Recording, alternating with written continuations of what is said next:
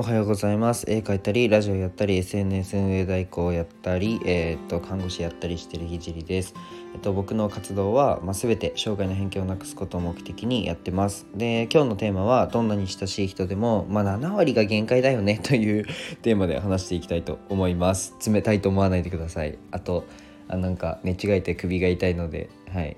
でもないです。はい。じゃあ僕のラジオは、えっと、医療の最前線での学びや障害者施設を立ち上げるまでの過程あとは、うんと、僕絵も描いてるので僕の作品をどうやって届けるのっていう過程も発信していきます。1.2倍速で聞いてくれると、えー、いい感じに聞けます。では すい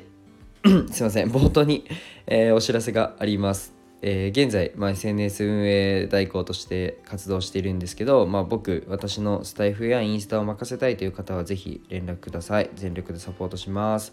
で今日のテーマはどんなに親しい中でも自分のことを理解してくれるのは7割くらいが限界だよねという内容で話していきたいと思います。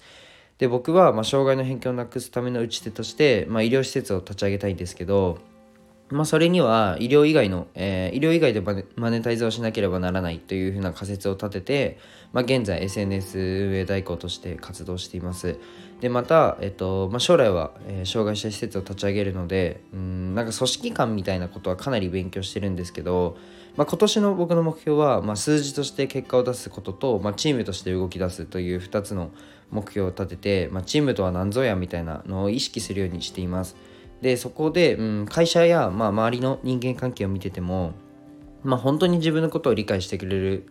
と思っていても、まあ、7割くらいが本当にあの理解の限界だなというふうに思いました、まあ、これは家族もそうだし恋人もそうですね、うん、でも、えっと、10割理解してもらえないことが問題ではなくてその中でどうやって仕組みを作るかが大切だと思っています。まあ、会社という組織はある程度ポンコツなやつが、まあ、来てもちょっと ちょっと口悪いと思うんですけど、まあ、ある程度なんだろうなあのポンコツなやつが来ても、えっと、うまく回るような仕組みができています。できてますよね できてます。はい。で、この人がいないと回らないみたいなのって、まあ、仕組みとしては未完成で、まあ、どんな人材が来てもそれなりに回るような仕組み作りが必要だというふうに思います。まあ、だってシンプルに、まあ、A さんがいないと回れない状況ってめっちゃくちゃ危なくないですか？なんか同じ役職に、うんと、B さんが入っても C さんが入っても回るみたいな組織が仕組みとしては完成されてるというふうに、まあ、僕は思います。でまあ理念とか思いとか、まあ、100%伝わって、まあ、それのもとにそのもとに動くっていうのは、まあ、本当にベストだとは思うんですよ。うん、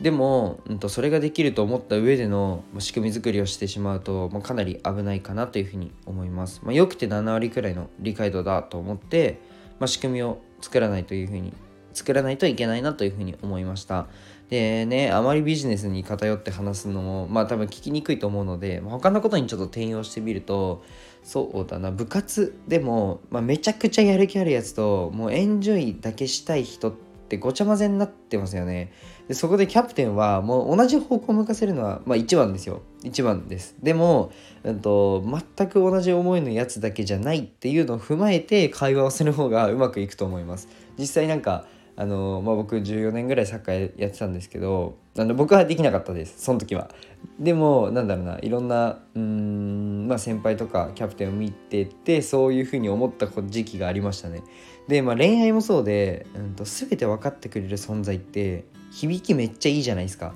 響きはめっちゃいいんですけど絶対に伝わらないことはあるんですよね。で伝わってない中で、うん、100%伝わってるよねというふうに思うのはかなり傲慢で、まあ、恋愛でも3割は伝わってないと思って丁寧に立ち回った方が うまくいくんじゃないかなというふうに思います。で